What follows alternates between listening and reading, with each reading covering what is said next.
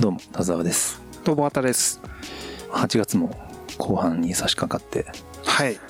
早いですねもうね、えーうん、この時期になると毎年ね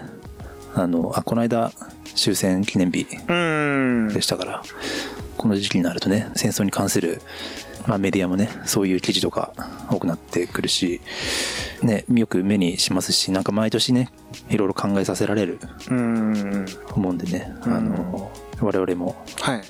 社会派の番組なので。社会派だったんですね。大丈夫ですか？大麻の話とかしてる番組ですけど。社会派じゃない社会派か、まあ、まあ、ある意味社会派か、ね、取り上げざるを得ない。取り上げざるを得ない。ああまあそうか、ね、避けては取れないですね。避けては取れない、なるほど。ということでですね。いやっていうのはなんかなんだろう戦争とかに関するものを受け身で僕らの世代がね受け身でいると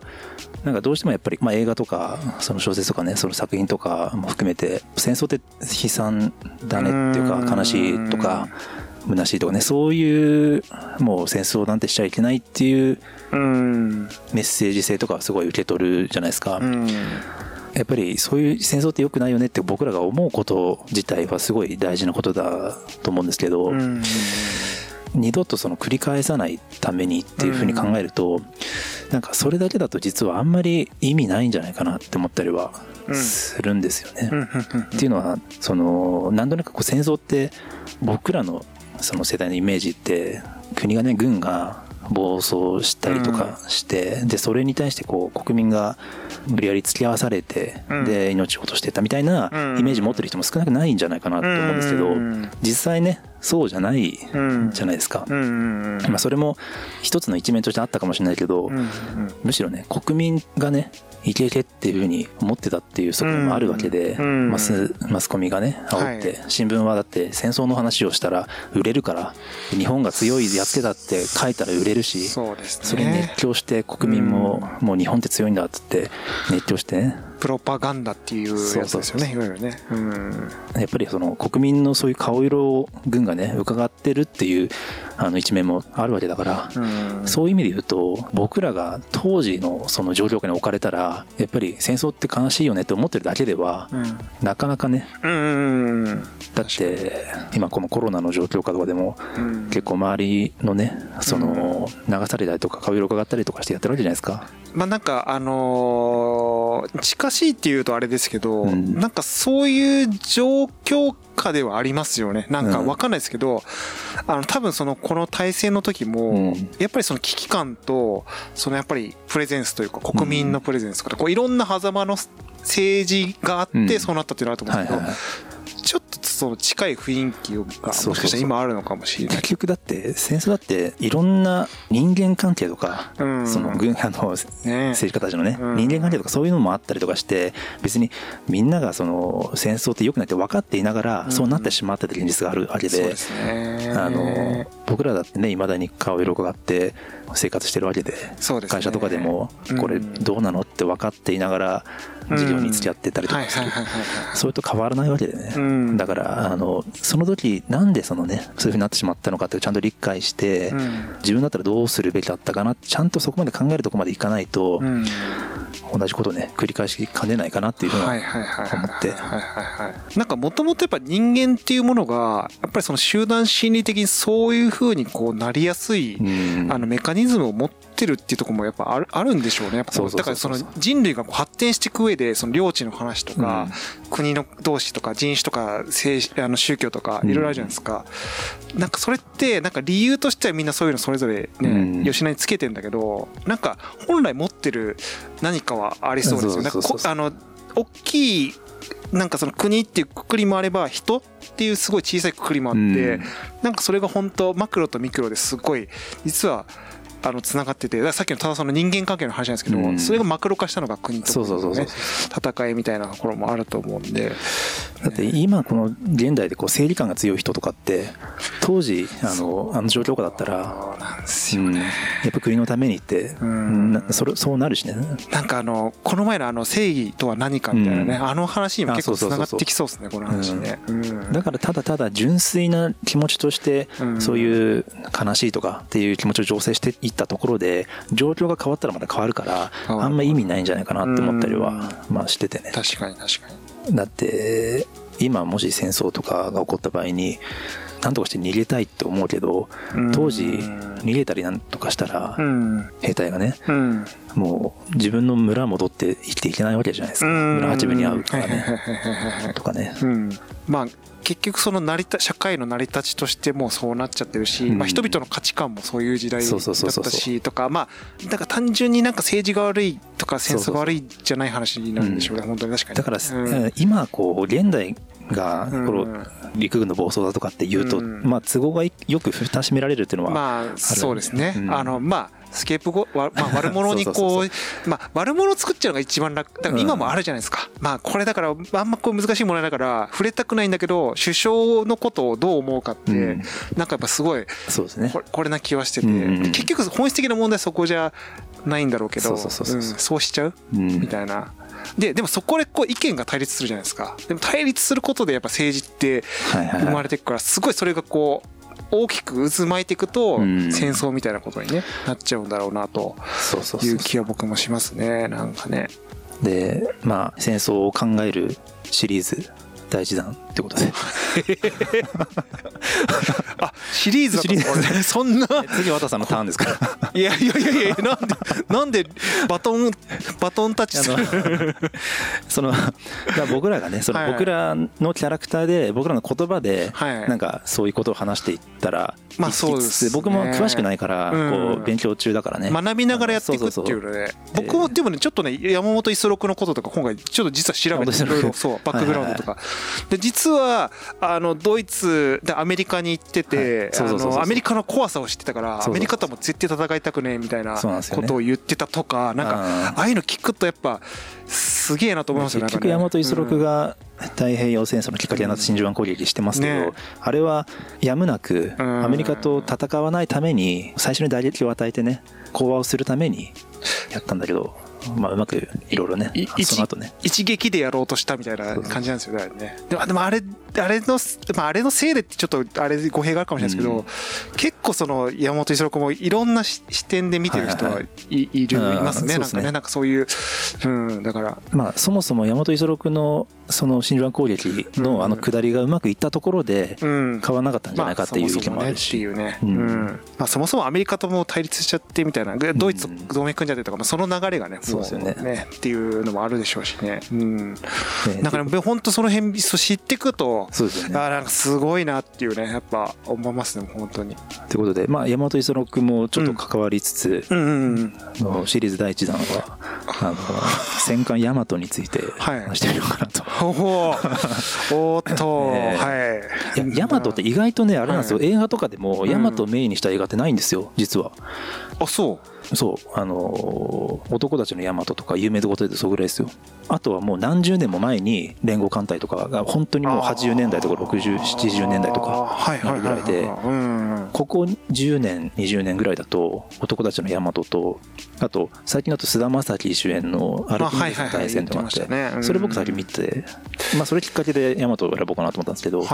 そのぐらいであんまなくてうん。いや大和ってなんかねあのいろいろ示唆深いものがあるのでうんいいかなと思って。うん。まず大和大和知ってます？戦艦。戦艦。うん。なんかすげえやつでしょ。すげえやつってあれかもしれないですけど。世界一の大きさですよね。はいはいはいはい。262メートル。でかいね。3000人を超える。うん。これやっぱ当時、まあ、今もすごいんだけど当時としてももうさ最大やばいやつ。アメリカよりも大きいものを作るという目的で作ったんですけど。はいやなんかねこのヤマトを作るきっかけっていうところがすごいなんかこう考えさせられるなっていうかうんあのっていうのはそれこそ山本五十六んなんかはアメリカに行ってたからその最新の戦い方を勉強してたわけですよね。だからこれからはねあの空母の時代だったことがよく分かってるっていう中で、それをこう日本に戻っていろいろ言ってもなかなか理解してくれないんですよね。なんでかっていうと日本っていうのは昔日露戦争の経験があるから、日露戦争っていうのはその日本が大国ロシア相手にそうですね。勝ったっていう、しかも戦艦でねバルチ艦隊を破ったっていう、その思い出がすごい強いから、それからもう35年ぐらい経ってるのに、やっぱりいまだに、あのでっかい戦艦作ったら、アメリカにねまたロシアみたいに勝てるって思い込んで作り始めたっていうところがあるんですよね。で結果あのもう当然空での戦いになってるから、山田なんてでっかいから、でかいと空からあの爆撃しやすいわけですよ。狙い放題ですよね。そうそう、それで狙い放題になって、結局あの目的地に行く途中で沈没してるっていうのがあるんですけど、日露戦争の甘い思い出、まあ過去の栄光ってやつ、まさにね。しかもなんか日露戦争に関しても実はね勝ってないですよね日本って。あの勝ってる勝ってるんですけど、うん、なんとかギリ勝ったことにしたっていう。逃げ切ったみたいな感じそうそうそうそう、うん、なんかねネットで、なんか YouTube かな？動画見てて、誰かが言ってたんですけどあのセルを気候法の連打で食い止めた天津飯、はい、あのシーンあるじゃないですか、ドラゴンボールで、はいあれ天下一武道会だったら、ギリ判定勝ちで天津飯勝ってた可能性あるじゃないですか。ああそうですね。確かに。あんな感じ、すごい分かりやすかったですね、うん、そうだから要は日本側ももうヘロヘロだったっていう、その中でうまく講和したんですよね,、なんとか勝ったことに持ち込んだんですけどその事実は日本人にはあんまり伝わってなくて、日本はもう勝った勝ったって大喜びだった国民はね、本当は勝ったことに持ち込んだだけでもまあまあすごいんですけど、日本人はやっぱり熱狂してたから、それであんまりいい条件をねロシアから引っ張ってこれなかったんですよね勝っても、でそれに対して国民が景気としてね、日比谷焼き討ち事件っていうふうに大暴動あったんですけど、やっぱり要は国民なんですよね。あのそれいまだに根深い問題抱えてるやつだもんね。そそう。うん、だからあのその辺からあの、まあ、の季節が始まったと。はいはいはいはい。良太郎さん言ってました。芝？芝さん。芝さ ん？うん。馬の季節。すごい表現ですよね。うん。でなんだっけ？なんか話出ました大和ね大和ねそうヤマトってねあれなんですよ。実はアメリカ対策で作ってたからめちゃくちゃこっそり作ってたから、うん、ヤマトって有名になったのって戦後なんですよね。あの国民知らなかったんですよ、ヤマトって存在を。沈没してからそうそうそうそう、うん、完全に秘密で作って使ってたから、あまあそれは言えないかでも確かに、ね、そうそうそうそう、うんうんへえでもその沈められた戦艦として有名になっていくっていうのはどういうことなの？国民的には。まあなんかそ、うん、なんですかね。そういう戦艦があったというふうになってまあいろいろ小説とか作品になったりとかもしつついま、ね、だにね沈んでますから大和は。まあそっか。上げられ引き上げられてないられない。うん、でかいんだもんねだってね。うん。めちゃくちゃすごかったらしいですよ。なんかもうフルコースの料理とかが食べられたりとかはいはいはいはいスープ付きのあの タイタニック号みたいになってた アイスクリーム製造機とか、ラムネ製造機とかがあったりとかして。へモダンだったんですね。そうだから兵士たちはもうあのアイスクリーム買い放題あのすごい殺到してたって言ってるはいはいはいはいはいはいドリンクバーみたいな。ドリンク。バー状態みたいなね、うん、そうそうそう。へえまあそれはでけえからそうそうそう。ね、うん、そうまあだからまあ乗組員も多いでしょうしね。そそこら辺のねサービスは。でそれでいて、うん、実は出番がねずっとなかったんですよね、うん、だって何せ空の時代だから。そう。まあなそれで中はそんな感じですごい居心地がいいから、うん、ホテルヤマトってディスられてたらしいですね当時から。本当旅客客船なんかね本当世界一周する客船みたいな扱いみたいなね、うんであのなんかその沈む絶対にヤマトは沈まないっていう伝説と作られててそれなんでかっていうと中排水システムって言って片方が打ち込まれて魚雷で打ち込まれて穴が開いても穴が開くとそこに水溜まってこう傾くじゃないですか。片方に穴が開いて水が溜まったらもう片方に水を溜めて平行を保つっていう仕組みを作って絶対に沈まないっていうのがヤマトだったんですけどまあ、最後で沈んだじゃないですか、うん、それはアメリカが片方ばっかり狙い撃ちしてたんですよ。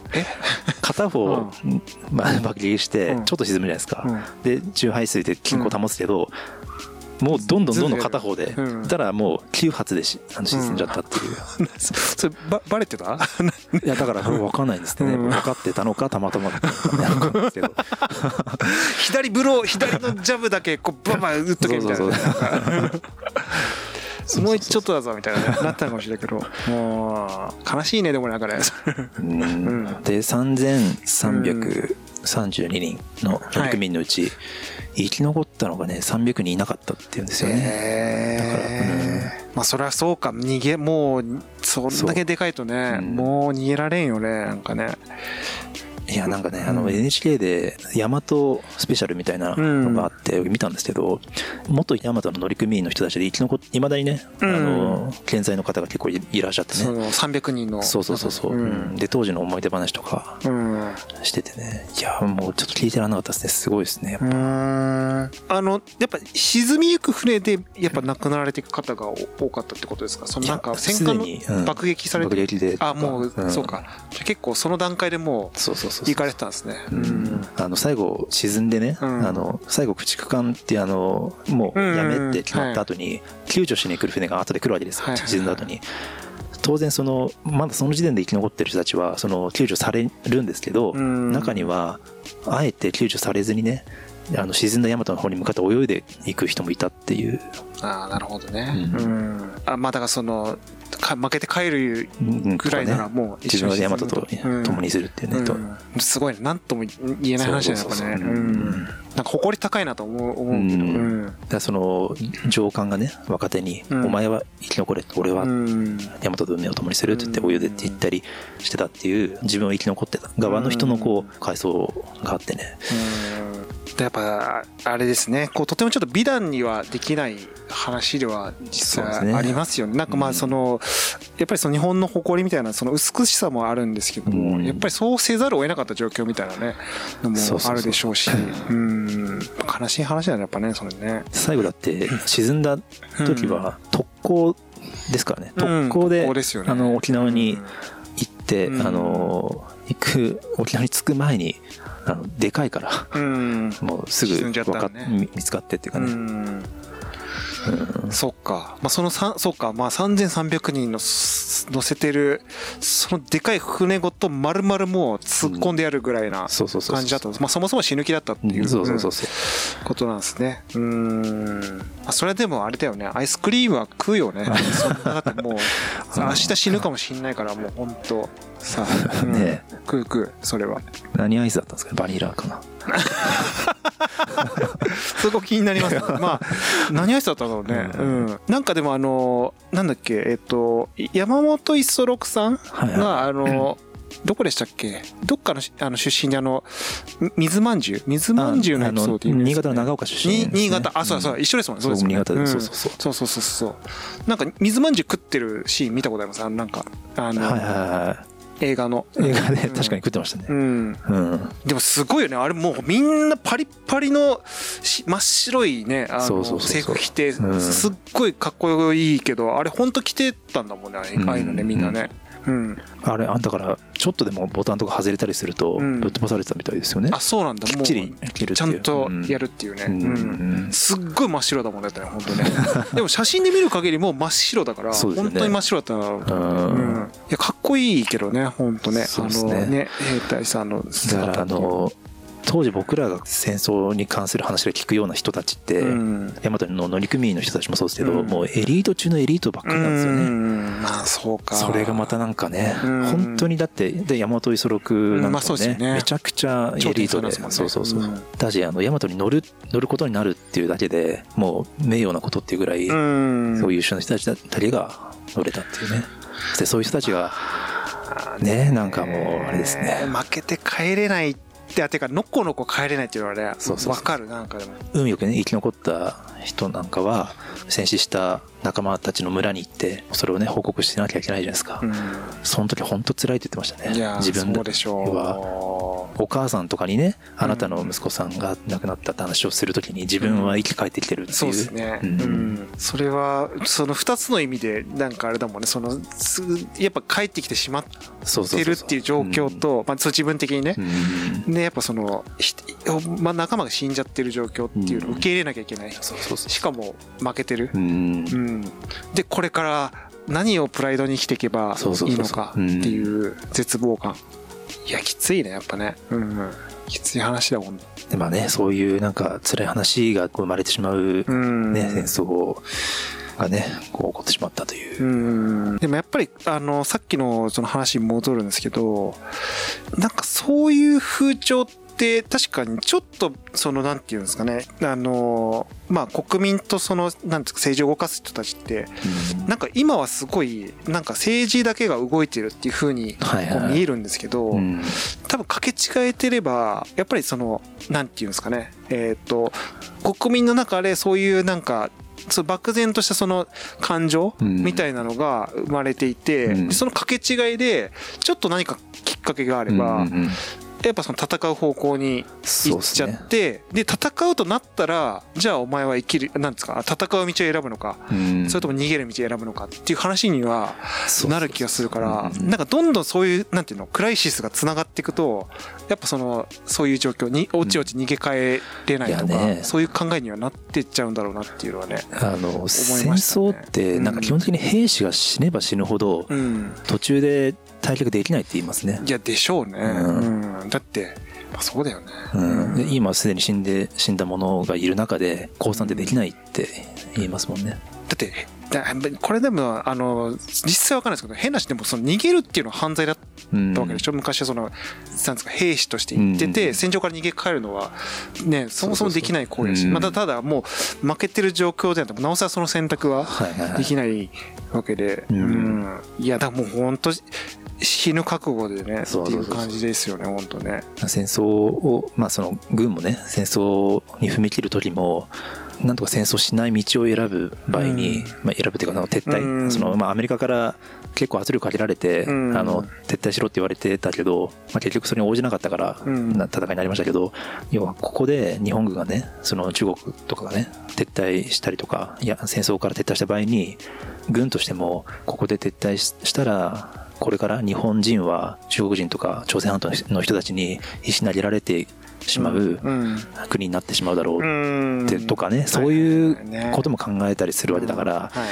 本当に複雑な要因があって戦争に向かってるっていうね、そうですね、うん。だからほんだから本当の意味での政治というかね。ね、うん。まあ、いろんな兼ね合いをこう取っていくというかトレードオフしていくみたいなね、うん、話なんなんでまああの僕もねなんか昭和史とかってあんまり詳しい方じゃないんで、うん、最近あのそういう本も読んだりとかして勉強してるんですけど、うん、より勉強していこうとすごい思いましたね、